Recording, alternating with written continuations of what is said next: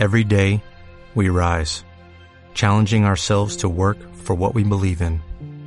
At U.S. Border Patrol, protecting our borders is more than a job, it's a calling. Agents answer the call, working together to keep our country and communities safe. If you're ready for a new mission, join U.S. Border Patrol and go beyond. Learn more at cbp.gov/careers. Vivimos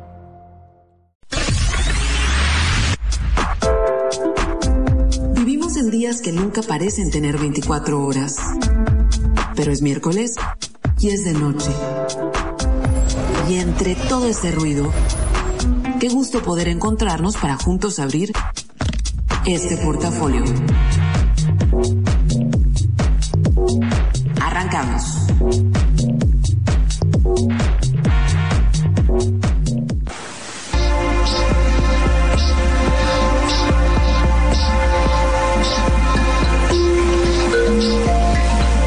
Es miércoles, ya es de noche, ya estoy lista para que arranquemos juntos este portafolio. Muy buenas noches, bienvenidos. Mi nombre es Karina Villalobos y los voy a acompañar desde ahorita hasta ah, más o menos 11 de la noche en este programa que sucede únicamente una vez a la semana y que se caracteriza porque pues hablamos de lo que nos da la gana. Entonces está todo el equipo completo, cada uno en sus lugares, armando los controles. Israel en Baja Sur, eh, poniéndolos al tanto desde la cuenta de Twitter que es arroba 9 Rosario, eh, lista para tenerles a ustedes el podcast mañana. Y yo desde mi casa, pues como cada miércoles lista. Y fíjense, como ya lo he dicho para los que ya sé que algunos lo han escuchado, pero otros no. Los miércoles antes para mí era mi día más de flojera, pero desde que desde que el portafolio lo cambiamos a los miércoles, que ya tiene bastante tiempo, es como mi pico de la semana y ya no se me hace tan pesado el resto, ¿no? Entonces, espero que para ustedes también así sea. El clima está rico, como que bajó un poquito la temperatura, así que bueno, pónganse cómodos, que hoy Hoy seguimos reales, de verdad, seguimos reales. Yo ya estoy conectada para que me escriban Karina Villalobos en Facebook, arroba 9 en Twitter, arroba 9 en Instagram. A veces ya sé, me mandan mensajes a Instagram y se me van al buzón de, de, los perdidos, pero en algún momento los contesto. Pero los, lo que es más seguro que entre así como en corto, porque es una cuenta pública, de, figura pública, aunque yo no lo sea, es Karina Villalobos en Facebook. Entonces, por ahí si me quieren escribir cualquier cosa, los que ya tienen lista la botana, pues salud, me encanta cuando me, me enseñan sus papitas, sus tostilocos, sus cervecillas para terminar la noche aquí en el portafolio con todos nosotros. Entonces, hoy es miércoles y es 14 de abril, ya es el día 104 de este 2021, al que le quedan 261 días más. Este es nuestro portafolio número 231 y es el 56 en tiempo de esta normalidad. Hoy cumplen años Adrian Brody y también Sara Michelle Geller. Y aprovecho para mandarle un saludo enorme a Maggie, que yo sé que, que Sara Michelle es, es un nombre importante para la familia y inmediatamente me acordé de ti. Así que un abrazo grande, te extraño y, que todo esté muy bien en tu casa. Y también entre las cosillas que pasaron en otros tiempos, es que de hecho yo ya tengo un programa sobre eso, porque un día como hoy, pero de 1958, fue cuando... Fue cuando se, al entrar el Sputnik 2, la sonda Sputnik 2, que no era vacuna, en contacto con la atmósfera terrestre, se desintegró completamente. y que tiene de espectacular eso? Bueno, pues ahí venía Laika, aunque Laika ya había fallecido en el espacio, pero en el momento en que entra a la atmósfera se desintegra la sonda y Laika fue el primer ser terráqueo en salir al espacio exterior. Entonces, eso fue en 1958 y en 2003 se completó el mapa del genoma humano. Así que bueno, Vámonos con música, vamos poniendo el tono, ahora sí que no del tema, pero sí el tono como del feeling de esta noche. Y qué mejor que empezar con una de esas chicas que no hemos dejado de escuchar en el último año y arrancamos con Future Nostalgia de Dua Lipa. Estás escuchando el portafolio en los 40.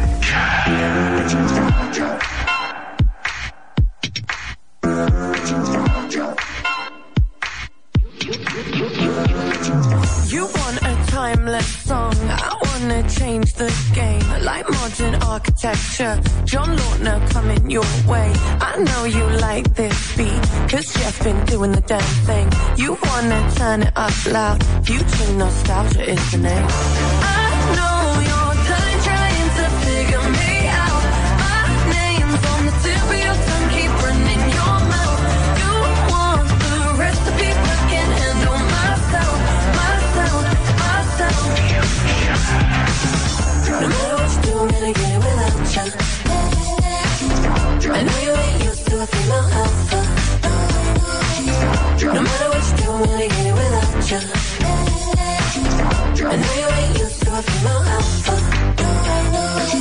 Can't be a rolling stone if you live in a glass house. You keep on talking that talk. One day you gonna blast out. You can't be bitter if I'm out here showing my face. You want what now looks like. Let me give you a taste.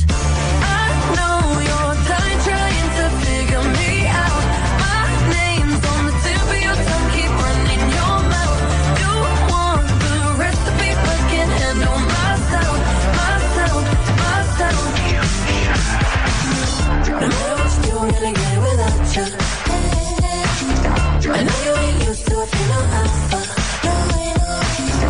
matter what you do, I'm gonna get it without you. I know you ain't used to a female alpha. You can't get with this if you ain't built for this. You can't get with this if you ain't built for this. I can't build you up if you ain't tough enough. I can't teach a man how to wear his pants.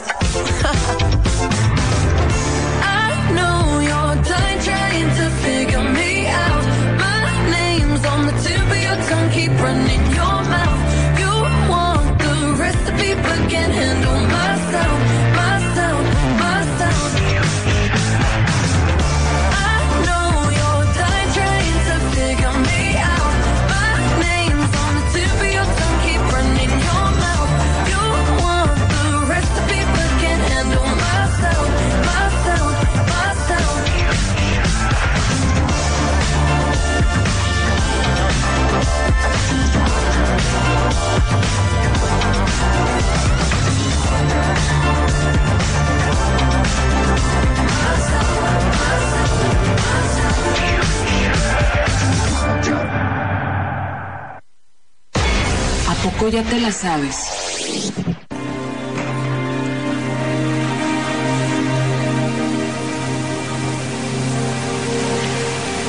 Escuche bien, que hay fondo nuevo, pero ese es fondo temporal únicamente para este programa. Disculpen, ahora fui, no fue la mesa, ya superé lo de pegarle a la mesa cada miércoles, pero ahorita le di con la pluma al micrófono, pero ajá, este fondo que escuchan obviamente tiene que ver con el programa del día de hoy. Y es que empecemos por nota y es que el pasado 9 de abril falleció a los 99 años de edad Felipe, el duque de Edimburgo y príncipe consorte de la reina Elizabeth II.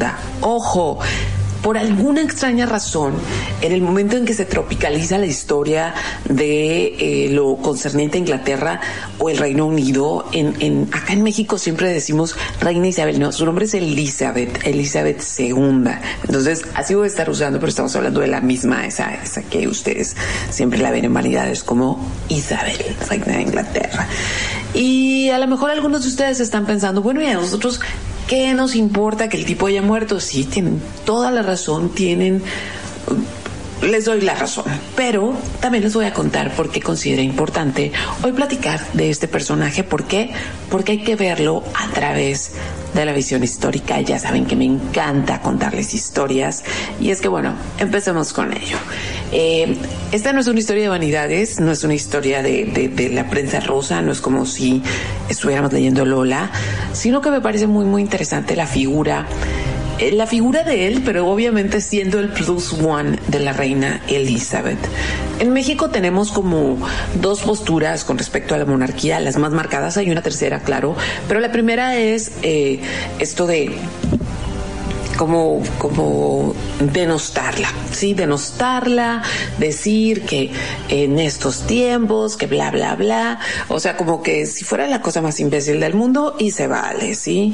Y luego hay otra, otra figura, hay otra forma de sentirse con respecto a la monarquía y es como toda esta gente que ve que ahora sí que compré Lola y que quieren saber los últimos chismes y que son super fans de Lady B y que están con Meghan Markle y, y sobre todo que ven en la figura monárquica como algo de cuento de hadas, cosa que la verdad, e, es, hasta ahora si le rascan un poquito, o sea, la vida, la vida monárquica está muy, muy lejana de los cuentos de hadas que hemos escuchado de Disney y de las películas que hemos visto, pero a esa postura como ensoñadora y sobre todo muy elitista, ¿no? De esta cuestión de ser de sangre real y que tiene que ver con una cultura eh, pues una cultura racista que existe en México, eh, y que existe y que ahorita no vamos a hablar de eso, ¿no? Pero bueno, hay una tercera postura que es la verdad ni me da ni me viene y yo creo que yo estaba en esa postura, o sea, me daba exactamente lo mismo y creo que tiene que ver cualquiera de las tres posturas con que en México pues nunca hemos tenido una monarquía. Fuimos parte de un imperio, pero fuimos colonia completamente colonia, esto es, únicamente atendíamos con recursos y estábamos esclavizados o estaban esclavizadas las personas que, que vivieron ese imperio. Y después hubo otro imperio con un monarca, con un monarca propio que fue Maximiliano de Habsburgo y recuerden que pues, es completamente ilegal. Al Max, es más, si les interesa, por favor, escríbanme para contarles esa historia que me no me la sé bien, bien, bien. O sea, sí sé bastante porque la vi así en la escuela en, cuando estaba estudiando historia, pero necesito repasar.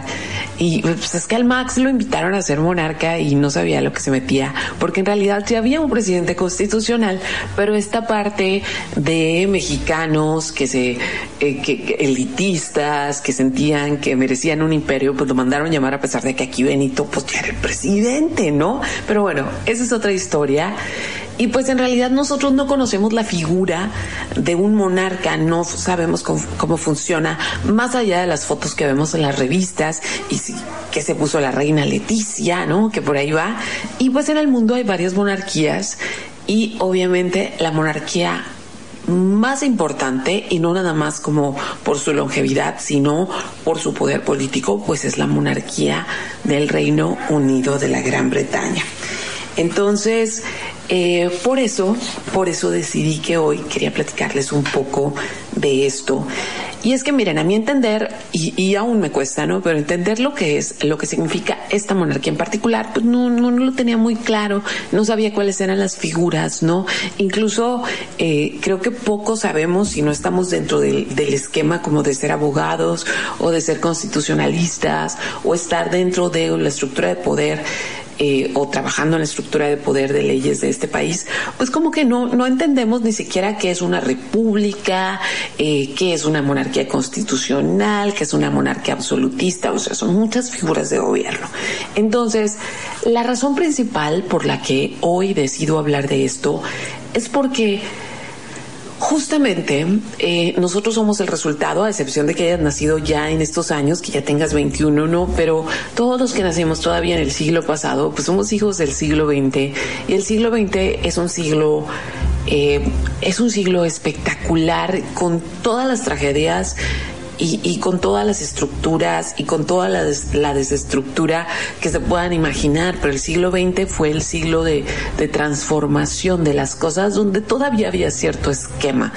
Y sobre todo fue un siglo de luchas, de luchas sociales que por desgracia no se completaron, ¿no? Pero eh, creo que de repente cuando tendemos a ser un poco nostálgicos, no es porque el pasado haya sido mejor que el presente. Yo siempre estoy en contra como de hablar del pasado como, como esta fuerza romántica de, ay, el pasado era mejor. No, no, no veamos siempre el pasado de esa manera. Pero lo que sí tenía el pasado es que había una claridad había una claridad de quién era qué y en dónde y qué lugar, eh, qué lugar habitabas en el mundo. Y ahorita es como mucho más complicado saberlo. Entonces, de todos esos cambios que que tuvieron el siglo XX y que los podemos marcar a partir de la, como el trecho que hay entre la primera y la segunda guerra mundial que la primera guerra mundial ya ando de teacher de historia, disculpen si me pongo muy, muy densa, avísenme para bajarle, ¿no? Para bajarle aquí al, track.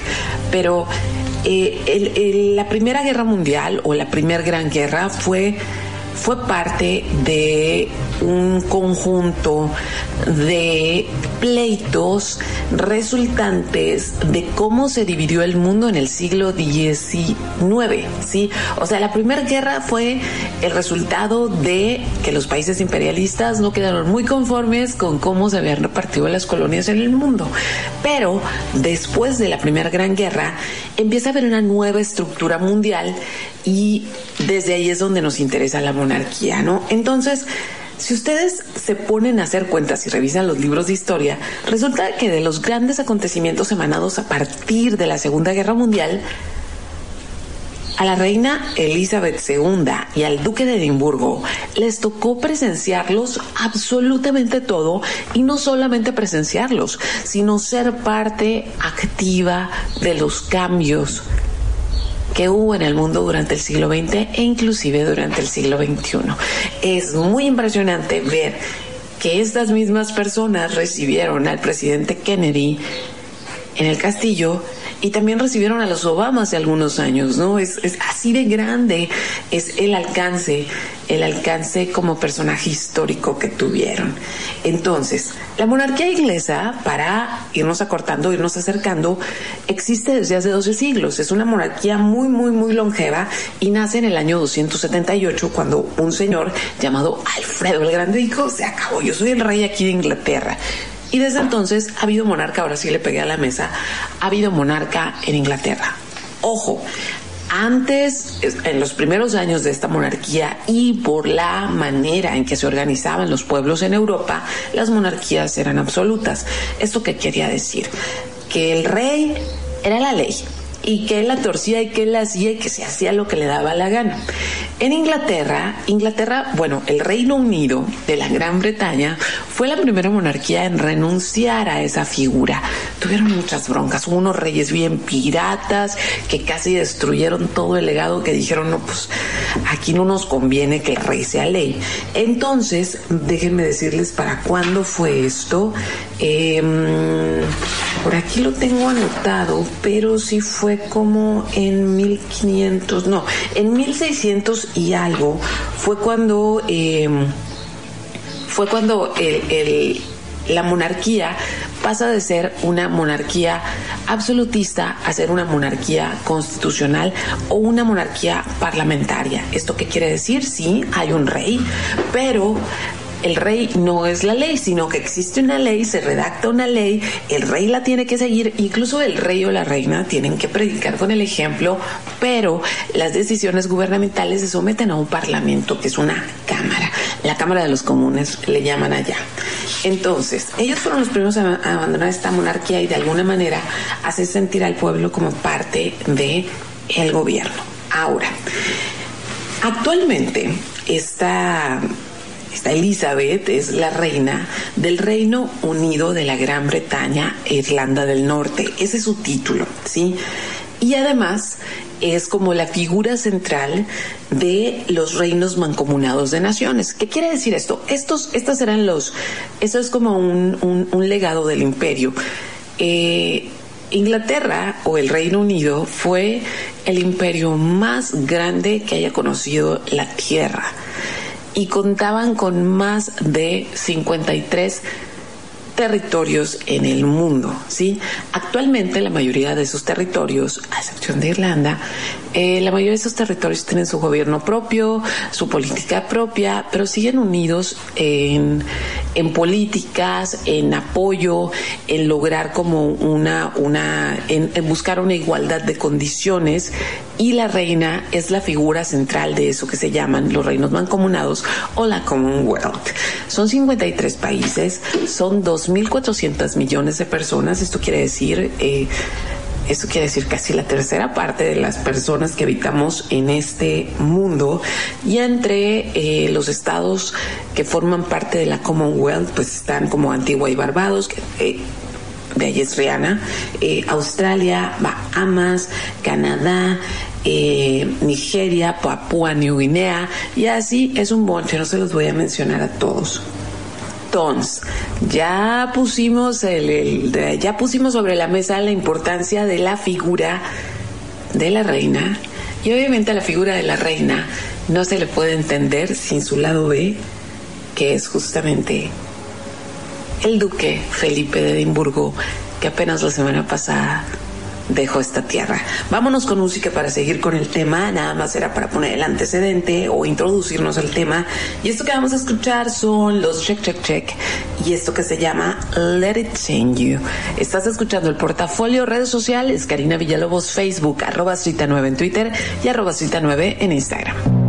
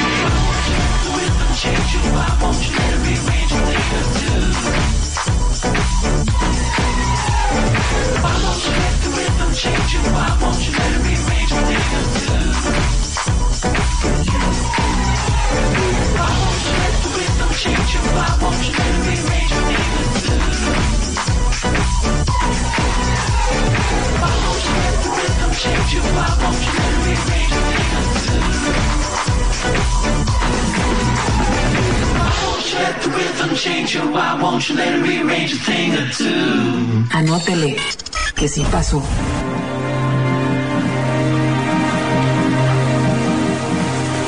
ya de regreso con música así como muy real.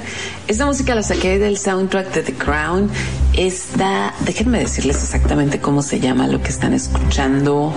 Aquí lo tengo. Se llama In This Together y es del compositor Rupert Gregson Williams, que lo hizo específicamente para esta serie. Pero bueno, Estamos hablando de Felipe de Edimburgo como este plus one de la reina Elizabeth II que la semana pasada se murió y con ello se acaba como todo, o sea, con ello se acaba prácticamente una era, no que ya se haya acabado, pero empieza esta era a desvanecerse porque así es, porque así pasa, ¿no?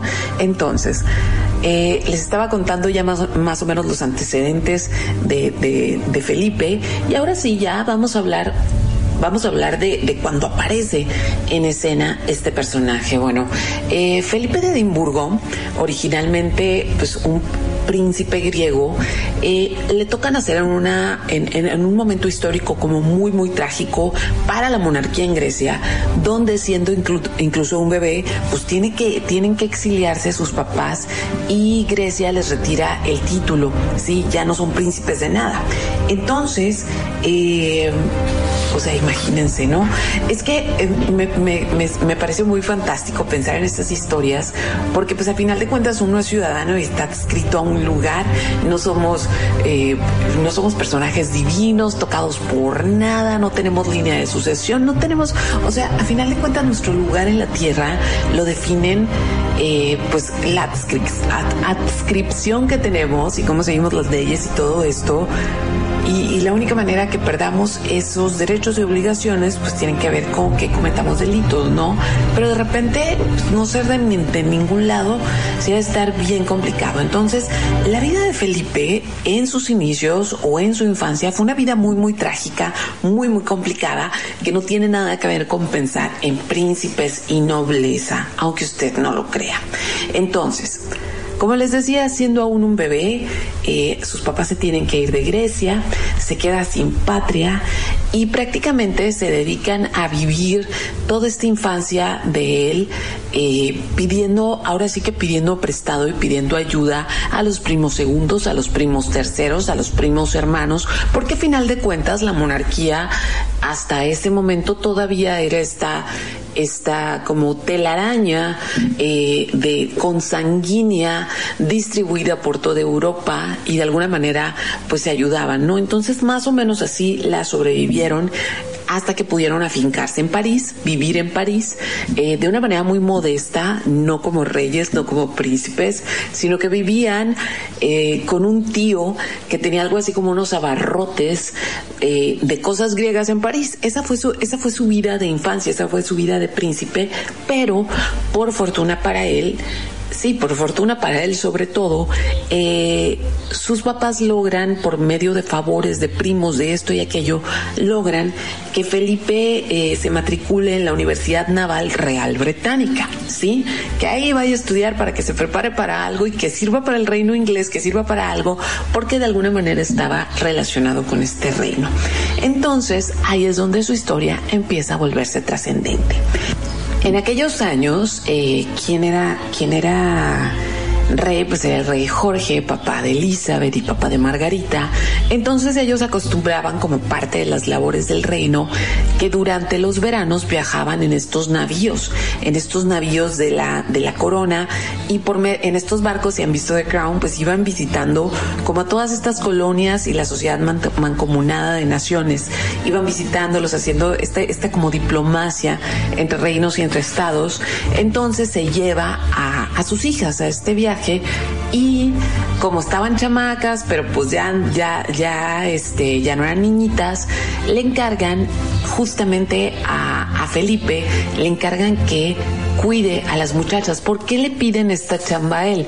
Porque de alguna manera él tenía sangre real, entonces que posiblemente sabía los protocolos con los cuales tratar a las princesas y no olviden que ya para entonces Elizabeth era la primera en la línea de sucesión para la monarquía, o sea, ya era un personaje súper importante y obviamente Margarita también lo era, porque si algo le pasaba a ella, pues pasaba a Margarita la línea de sucesión, pero pues todavía no se contemplaba como que eso fuera a pasar pronto.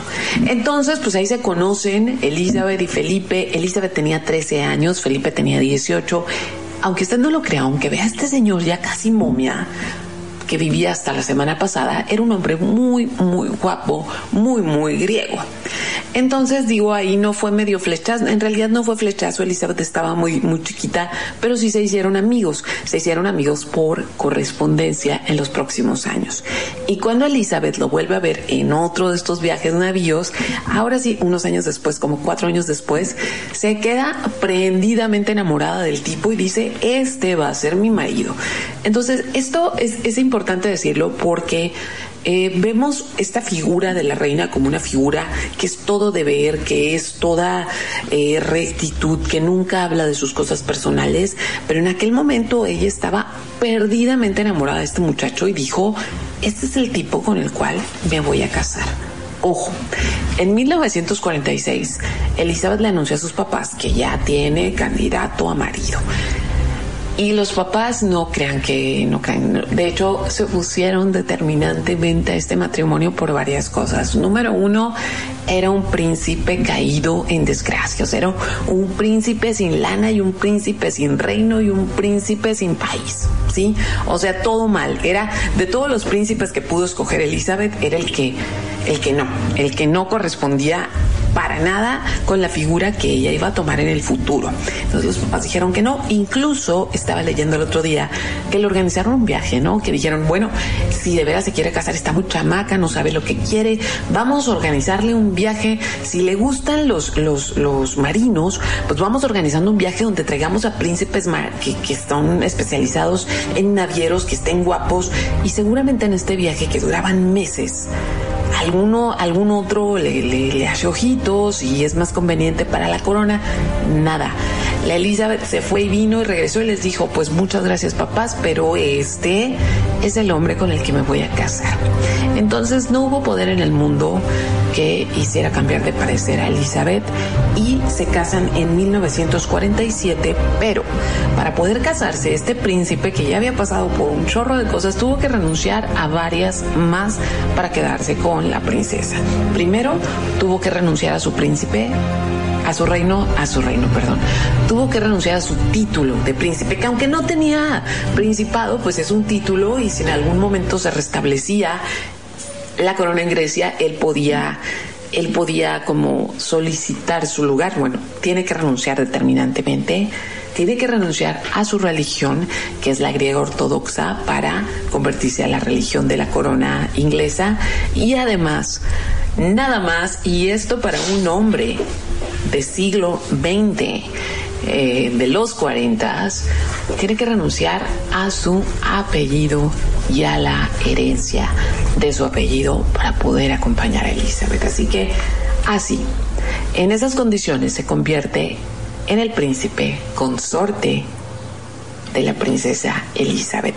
Aquí paro y ahorita regresando les tengo una sorpresilla, pero vámonos con música y lo que toca ahora es a, la, británica Jessie Ware y esto que se llama Soul Control. Estás escuchando el portafolio si me quieres escribir de estos chales eh, reales de los que estamos hablando, hazlo a Karina Villalobos en Facebook, arroba 9 en Twitter o también la misma, el mismo nombre, pero en Instagram.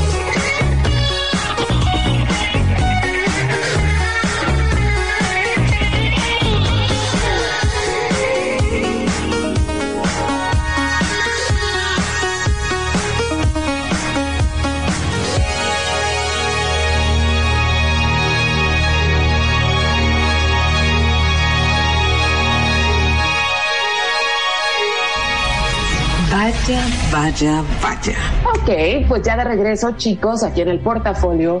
Y se han dado cuenta que en las últimas semanas me he tomado la libertad de invitar personas, personajes, amigos, amigas, eh, pues a platicar aquí porque esto de la vida, ya no puedo decir la vida en la cuarentena porque eso pasó hace mucho tiempo, pero la vida en esta normalidad nos permite que sí podamos hacer este tipo de, colaboraciones y eso, eso me hace muy feliz porque incluso he colaborado de gente que no está en la ciudad. Pero hoy en particular invité a alguien que tenía que venir a hablar de esto hoy al portafolio. Y a quien tengo conmigo es a Glenda Campos. Eh, Glenda, a ver, ¿cómo te describo? Ay, no sé. Yo, te voy a decir lo que siempre digo. Soy como que soy una simple contadora. Ok, es una simple contadora, no tan simple. A mí me, miren, nada más así como preámbulo, a mí la fotografía me ha, eh, yo creo que la fotografía me ha regalado muchas cosas. Yo soy fotógrafa, doy clases de foto y Glenda no es de mi generación, entonces de no haber sido por la fotografía, difícilmente hubiéramos coincidido y creo que a la larga por redes sociales en algún momento te hubiera notado. ¿Por qué? Porque te vistes de cierta manera, porque vas a lugares que me gustan. O sea, hubiera coincidido contigo, pero a lo mejor no te hubiera conocido, o sea, conocido ahora. Entonces, miren, Glenda es una cachanilla, lo primero, es muchacha cachanilla, 100%, ¿sí? Familia cachanilla, es contadora, como dice, es, es empresaria local, es fotógrafa, pero además es algo así como mm, blogger, promotora de esta ciudad o algo así podemos decir. Pues sí, la miro con ojos de amor. ¿Eres como una Instagramer que habla mucho de esta ciudad? Que, que empuja todo lo, lo, bonito que tiene Mexicali, todo lo local, tanto negocios como cultura, como arte, como lugares, lo que sea. Y Glenda, de verdad, es una persona que está en todo. Si ustedes eh, quieren saber, si ustedes son de los que dicen en Mexicali nunca pasa nada, sigan a Glenda en sus redes sociales que son arroba arbanita y arroba postcards from Mexicali, ¿verdad? Correcto. Bien, ok. Síganla porque está en todo y miren, ahorita está en todo, aunque no está en todos lados porque precisamente estamos medio encerrados, pero cuando estos tiempos acaben, Glenda siempre es una muy buena guía de la ciudad. Entonces, ¿por qué está aquí mi amiga Glenda hoy? Miren, yo les voy a decir algo ni Glenda ni yo fuimos de estas personas que leímos en la vida vanidades, ni comprábamos el Lola, ni nada de eso. Y de repente hace algunos años que se estrena esta serie The Crown, y un día, así como, como no queriendo, al final de una clase sale la conversación. Y cuéntame tú, ¿qué fue tu impresión cuando viste The Crown y cómo cambió tu percepción de la monarquía, en particular de la monarquía de United Kingdom? Bueno, primero que nada yo voy a decir que estoy tomándome aquí mi tecito Earl Grey para entrar en entrar en modo en modo protocolo real. Este, pero por ejemplo, yo yo digo que los reales han sido como mis Kardashians. Digo, me gustan también las Kardashians, pero pero han sido como que esta esta familia que tiene mucha, mucho chisme y, y, chisme bueno porque es chisme que influye. O sea, entonces, desde que desde que me di cuenta que, por ejemplo, la reina llegó a ser reina no porque le tocaba, o, sea, sino porque su tío abdicó para casarse con el amor de su vida. Es como que, ¿en qué película vivimos? Pues, ¿de dónde están sacando esta historia? Desde ahí me, me enganchó la historia de los reales. Pero como que el hecho de ya ver la serie de The Crown me llamó mucho la atención como yo tenía a la reina Elizabeth como algo totalmente diferente. O sea, en mi mente ella como que era la, no, no, no sé, no, no me encajaba como monarca porque pues todo lo de Diana y todo eso, o sea, como que lo que escuchabas así captabas, ¿no? Y cuando empecé a entender por qué es así. O sea, cuando ya me empecé a engranar a, a ver todo y dije, no, o sea, no nomás la serie, porque de ahí eso fue como un hilito y empecé a aventarme documentales y empecé a aventarme historias y todo. Y eso es, cuando dices, o sea, es una institución y es... Es, Ella es una institución. Es, es, una institución, o sea, es, es, es esta persona que ya cuando ella fallezca ya no va a haber nada, nada como eso, o sea, ya no, ya no va a haber ese vínculo a las monarquías de, antiguas, porque ella, ella es la última, la última persona que, en mi opinión, que creció con esa monarquía, o sea, que creció con ese poder de las monarquías de antes, pues, o sea. Sí, como el poder imperial, ¿no? Y hablando de la palabra imperial, esta de conquista, colonias, y no estamos diciendo para nada que esté bien, o sea, el imperialismo no, no, no es algo no, no. pero ella es como esto que queda del siglo XX ¿Y por qué estamos hablando de ella, no? Bueno, estamos hablando de ella porque el príncipe Felipe muere la semana pasada. Entonces digo, ¿a quién le importa? Muchos han de decir, pero qué fresa se puso el portafolio ahora. Pero soy historiadora y para mí es muy impresionante entender primero a dos personajes que lo vieron todo, que vieron el siglo XX y no solamente lo vieron, sino que estuvieron en la primera fila. Yo no me imagino lo que es tener 25 años y tener que hablar con Churchill, ¿sí? Que acaba de ganar una guerra. Yo no me imagino tener que ir a la India en el momento de si te concedo que ya no seas mi colonia, cuando representa un ingreso enorme para tu reinado. O sea, ni siquiera me imagino todo eso, pero la otra cosa que me parece muy impresionante es que siendo la reina más longeva, gran parte de su éxito se lo debe precisamente a este hombre que estuvo como detrás, de, ella, organiza, era, era como el que hacía el trabajo sucio, ¿no? Ajá. Lo que pasa es de que hay algo que mucha gente como que, bueno, ahorita yo he escuchado mucha gente decir, ay, es que el príncipe Felipe murió y que, o sea, no es el rey. Sí, pero creo que Felipe entendió desde, no desde que empezó su matrimonio, pero como que en un punto en su matrimonio entendió que su trabajo era protegerla a ella de la institución, porque eh, era lo que mantenía a la reina a flote, porque al final del día la reina es dos personas, la, la, la institución de la corona y ella como persona, pero ella como persona no puede mostrarse a la institución de la corona Entonces, lo único que mantenía a flote a la reina era Felipe, pues. Entonces, ahorita es como, se fue Felipe, dices tú, la reina, ¿quién la va la reina. Ajá. ¿Cuántos años? La reina ahorita tiene 96 años.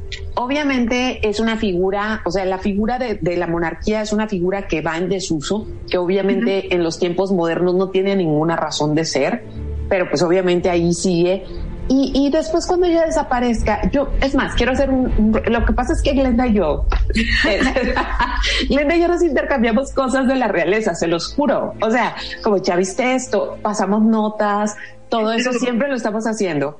Se, se puso un abrigo verde porque tenía que limar asperezas en Irlanda, cosas así. Sí, sí, sí, le seguimos porque aparte amamos su sentido de la moda y los colores brillantes que usa en su ropa. Pero cuando empezó la pandemia, eh, a los, no sé si habrá pasado como un mes de que había empezado la pandemia, ella está muy grande, ya no hace tantos comunicados, y salió a dar un comunicado, entonces tú de volada me escribiste y me dijiste, ya viste el comunicado de la reina, en ese momento corrí a verlo, y era esta cuestión, te entiendo perfecto, era como, ella lo dice, que lo ha visto todo y que ha pasado todo, es que vamos a estar bien. Que fue, que fue lo que mencionábamos, o sea, que como que, que las dos estábamos platicando de que sentíamos esta inseguridad, sobre todo, pero como que salió ella a dar como que la cara y a decir, está pasando esto, este, estamos haciendo esto y al final de todo esto vamos a salir y vamos a estar bien. Y el hecho de que lo dijera ella, pues así como un,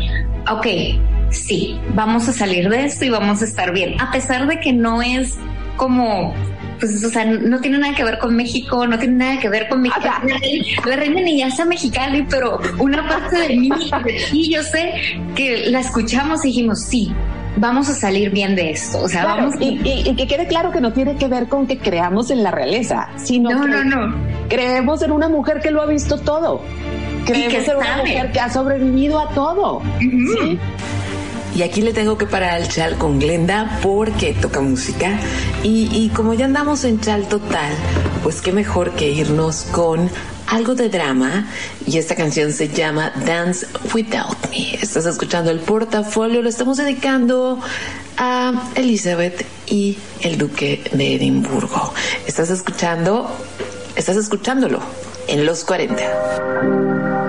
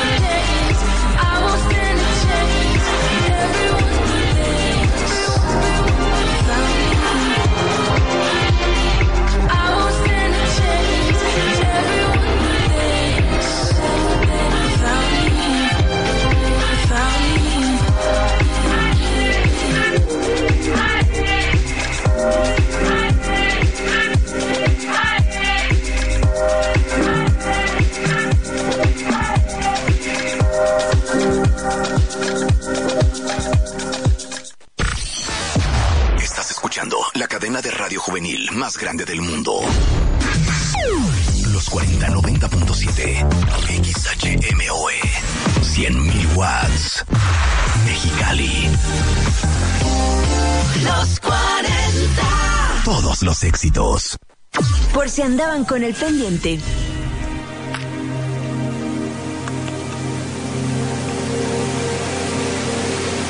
Ella va aquí bastante avanzado este portafolio.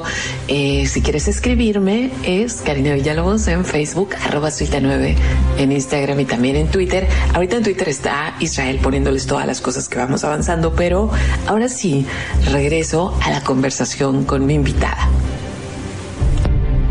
¿Cuáles son las cosas de que como pareja, como pareja Felipe y, Elizabeth tú admiras y cuáles son las cosas que no te gustan de esa pareja que, bueno, ya no es pareja porque Felipe ya se fue y la reina ya tiene 96 años, entonces pues tampoco por más que nos encante el personaje, pues no es Munra, pues, o sea, en algún No. momento va a desaparecer. Ojalá sí fuera para que Carlos no, no llegara al trono, pero no, no es Munra. Este, por ejemplo, siento que de lo que de lo que se ha visto, este, la reina se casó realmente enamorada y na- no no hubo como que sí le batalló para casarse con Felipe porque la institución no quería que se casara con Felipe. No, era un pobre diablo. Pero, pero ahí, ahí muestra mucho lo, la, la fortaleza que tiene y como que la, la- la- el porte que tiene que logró convencer a la institución de que ese era su esposo y que estaba enamorada de él. Y entonces es como, como me gusta esta historia de que, ah, por ejemplo, cuando se casó Carlos y Diana, los portaban como el fairy tale. Pero realmente, el- pero, ajá, pero realmente el- la historia, o sea, la historia de amor fue ella y Felipe. pues. o sea, eh, me gusta mucho eso como pareja, el hecho de que Felipe le básicamente se dio toda su su, su, su ser de ser hombre de man man para para ser el esposo de la reina. Incluso su apellido, ¿no? Ujú, O sea, dejó todo, o sea, ella- él se dio todo por, por ser su esposo, pues, que en, en la época que ellos se casaron, pues no era, no era algo bien visto. O sea, mucha Sí. gente le tiró mucho hate a él por eso. Sí, y hay, Pero- y hay algo bien interesante con esa pareja y es justamente el hecho de el apellido y bueno, esto aquí yo es de mi cosecha, ¿no? Pero creo que hay, do- hay una cosa como bien interesante de los dos personajes y unidos y que, y que le dieron este cuerpo a la corona, ¿no? Ellos preceden o realmente Elizabeth se vuelve reina porque pues su tío claudicó porque estaba enamorado de Willis, ¿no? Entonces hay mucha gente que dice la gran historia de amor de Willis y tal. No. Y, y para mí es como, pero a lo mejor puedo sonar muy retrógrada con esto, y es como, no, dejó a su pueblo por una mujer. Sí, y ¿Por qué padre el amor, pero dejó a su pueblo, o sea, dejó su obligación, Esa- exactamente, es su algo que, deber.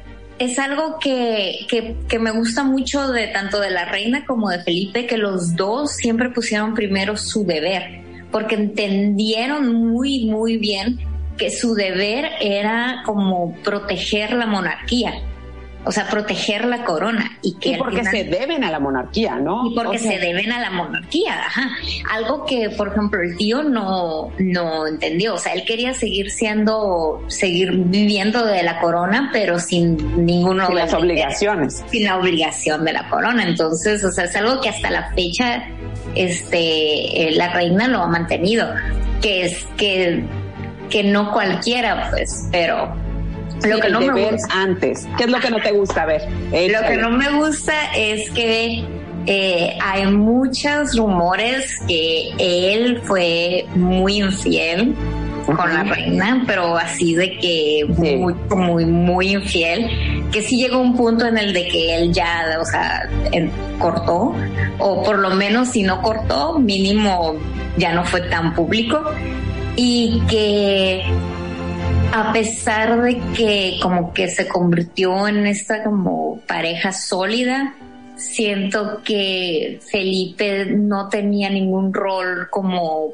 prominente. O sea, como que la reina sí le dio ciertas como cosas, títulos y eso, pero no le dio como que esa certeza de decir, ah, esa, él es mi, si no es mi igual, es un poquito menos, o sea, como que siempre fue menos que sus hijos, pues. Entonces siento como que ella como monarca pudo haber hecho algo para aliviar eso, pues, pero pues no lo hizo, a lo mejor no la dejaron, que puede pasar porque la institución es muy fuerte. Sí, y lo que sí he leído estos días que he estado investigando para el programa es que hay algo que poca gente sabe, o sea, como que no es de lo más común, sino que ahora hasta, hasta ahora se empieza a saber, y es que Felipe hacía reír mucho a la reina.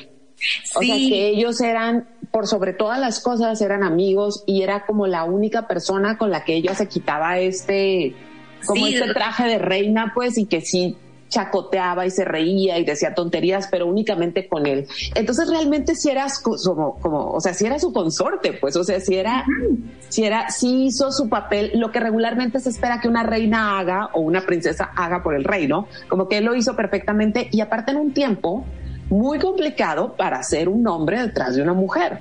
Es lo que te digo, o sea, que, que eso se lo aplaudo mucho a Felipe porque en la época en la que se casó, haber dejado todo por, por ella, o sea, fue, fue algo muy fuerte, pues, o sea, algo que, que a lo mejor y por eso, por eso pasaron muchos años antes de que él entendiera cuál era su rol pero, pero se le aplaude que al final cuando llegaron ahí, o sea, se convirtieron como que en este matrimonio sólido, enamorado, porque los dos estaban enamorados de los dos, o sea, eso es lo, eso es lo bonito de todo eso.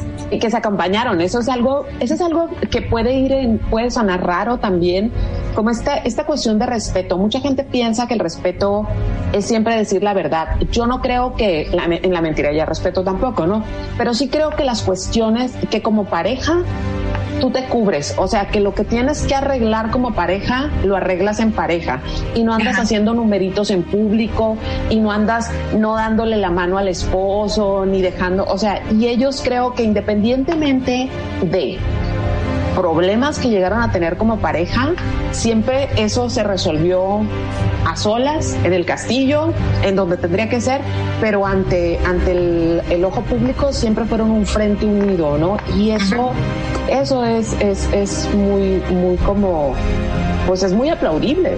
Sí, pues era su deber como monarcas mantener la, la institución de la corona. Pues. Y Glenda, última pregunta. ¿Cómo va a ser el mundo cuando la reina ya no esté. Ay, no me digas, porque eh, la muerte de Felipe fue lo que me, lo que, el, como que la ansiedad que me causó de que dije, ah, ya se murió Felipe, probablemente ya se vaya a morir la reina y me dolió mucho mi corazón, porque es como, se va a acabar una era. bueno, toda mi vida ha sido la reina Isabel, a empezar. Eso es como. Es cierto.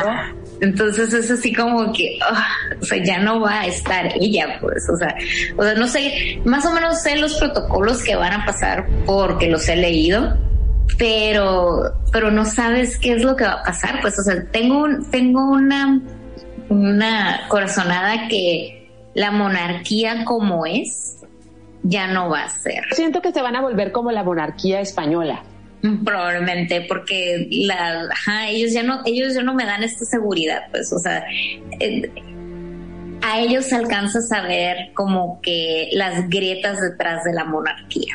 Hay una frase en la corona que dice que cuando va la BBC a grabarlos y que dice yo no quiero que lo vuelvan a pasar al aire porque yo no quiero que miren que somos iguales que ellos y que miren que tenemos grietas porque tenemos de ser esta como frente sólido para el pueblo.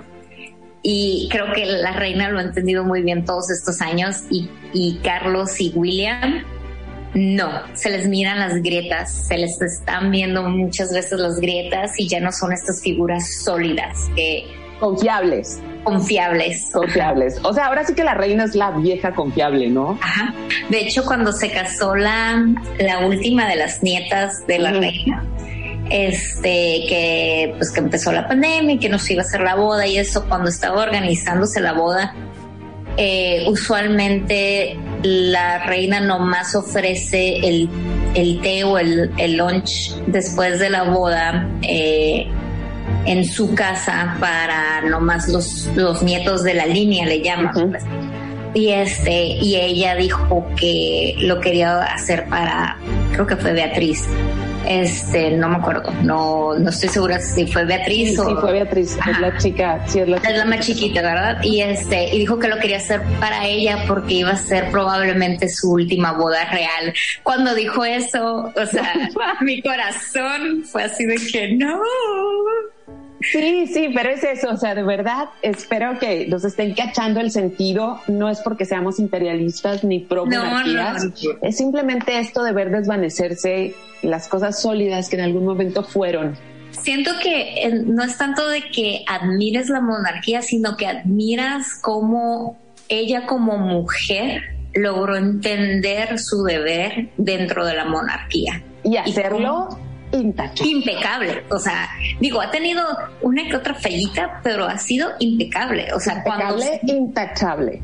cuando se ha necesitado de que ella haga algo, a veces con el simple hecho de sonreír, ha logrado hacer cambios fuertes en, en estados, o sea, o el simple hecho de, de fingir una lágrima ha, ha- ha movido este mucho porque no muestra sentimientos, porque realmente entendió que su papel es no mostrar sentimientos, es ser sólida y, y fuerte y confiable, pues. Entonces... Cosa, cosa que otros no han entendido. Exactamente. Pues, sé que otros no. Híjole, muchas gracias. El tiempo de la radio siempre se va bien rápido, pero muchas gracias por venir a platicar. De nada. La única persona que pensé para hablar de esta, para hablar como de invitado en esta, en este programa, eres tú, porque esta conversación que estamos teniendo Glenda y yo ahorita compartida con todos ustedes es el tipo de conversaciones que nos aventamos cada vez que hay novedades sobre la corona inglesa. Es la Sí, única corona que nos importa, además, las nos dan esa. Sí, no, no, nomás es, y creo que va a dejar de importarme después de que no esté la reina. Es Sí, como totalmente. ajá, que ya, mm, porque usualmente siempre es como que vistes que la reina usó tal brooch para darle en el que fue traído de Nepal y significa esto, ¿no? O sea, es que hay muchos significados y los símbolos son muy interesantes, pero ahora sí, ya te tengo que despedir. ¿Quisieras escoger alguna canción? Algo que hayas estado escuchando esta semana, una canción que te guste mucho y la podamos poner. Pues bueno, no sé si la pueden poner, pero he estado escuchando mucho la de Montero, Call Me By Your Ah, Name. claro que sí. Esa es la Ok. que vamos a poner ahora. Entonces, muchísimas gracias, Glenda. Cuídate mucho. Adiós. Bye, bye. I caught it bad just today. You hit me with a call to your place. Out in a while anyway. Was hoping I could catch you throwing smiles in my face. Romantic talking, you don't even have to try. You're cute enough to fuck with me tonight. Looking at the table, all I see is bleeding white. Baby, you living the life, but nigga, you ain't living right. Cocaine and drinking with your friends. You live in the dark, boy, I cannot pretend. I'm not faced, only here to sin. If you've been in your garden, you know that you can. Call me when you want, call me when you need.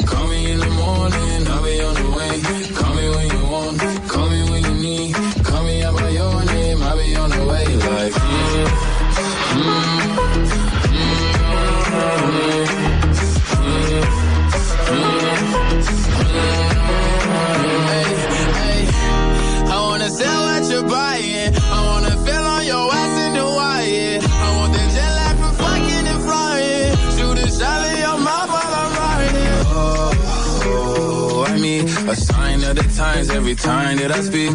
A dime and a nine, it was mine every week. What a time and a climb, God was shining on me. Now I can't leave.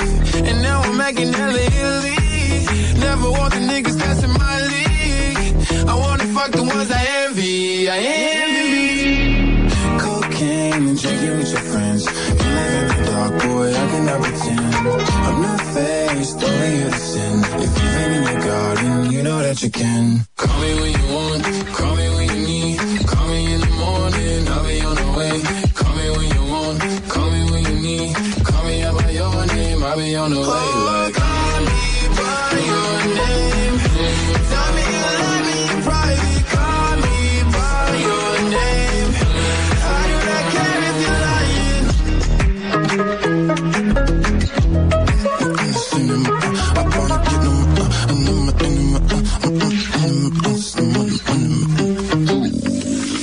Karina Villalobos con Portafolio.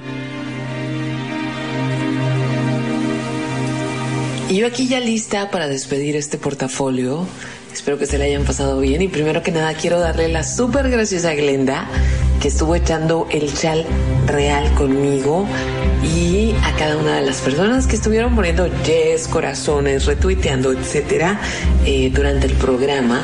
Pero dejé la música real por algo muy importante, que me falta enumerarles un conjunto de cosas que me parecen muy importantes que le toca vivir junto a esta pareja que, ojo, duraron más de 70 años de matrimonio. Pero bueno, em, ¿cuáles son estos sucesos nomás? Nomás para que quede claro que, que, les tocó ver todo el siglo XX prácticamente, pero voy a empezar nada más como suceso de bodas, es que recibieron más de 2.500 regalos, más de 10.000 telegramas de felicitaciones, siempre durmieron en cuartos separados en el castillo, no así cuando salían de viaje.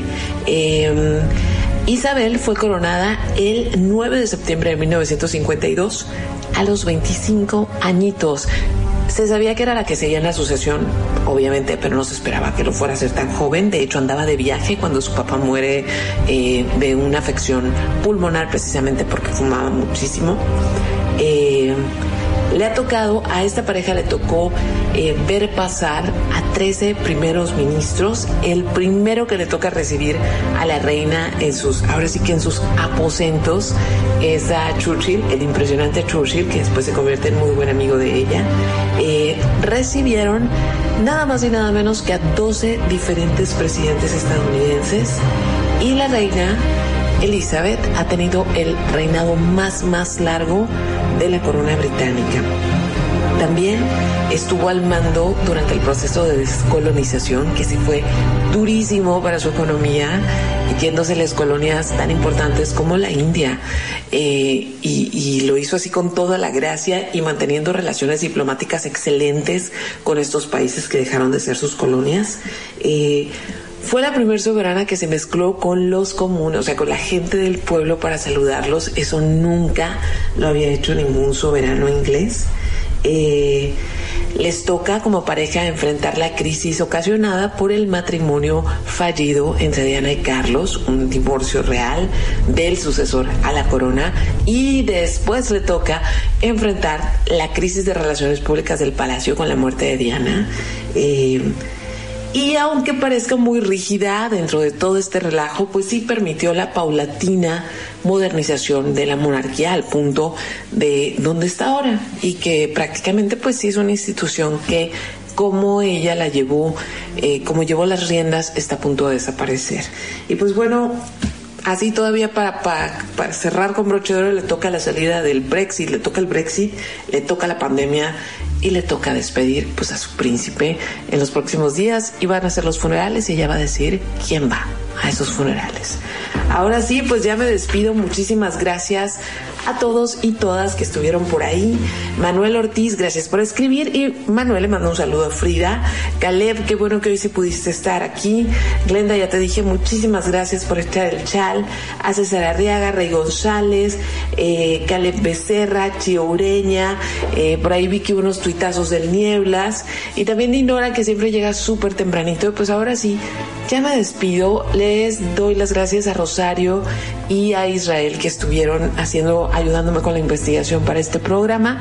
Y ya saben que mañana en carinavillalobos.com y todas mis redes sociales aparecen podcast, resumen, ligas, etcétera, etcétera. Es arroba 9 en Twitter, arroba 9 en Insta Instagram, carinavillalobos.com y Karina Villalobos en Facebook. Y ya para cerrar la noche, para bajar el ritmo, los dejo con este rolón que la verdad estuve escuchando toda la semana. Es algo de Girls of the Internet. La canción se llama Take Back y es de hace un año y medio, más o menos. Ahora sí, que tengan muy bonita noche. Adiós.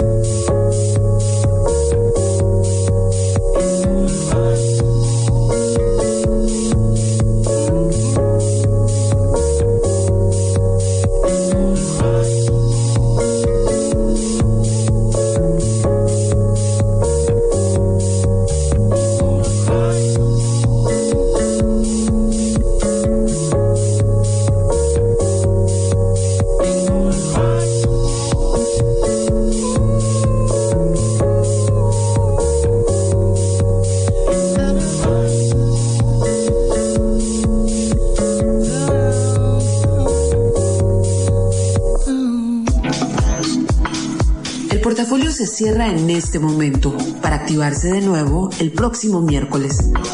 Descansa, respira y comparte.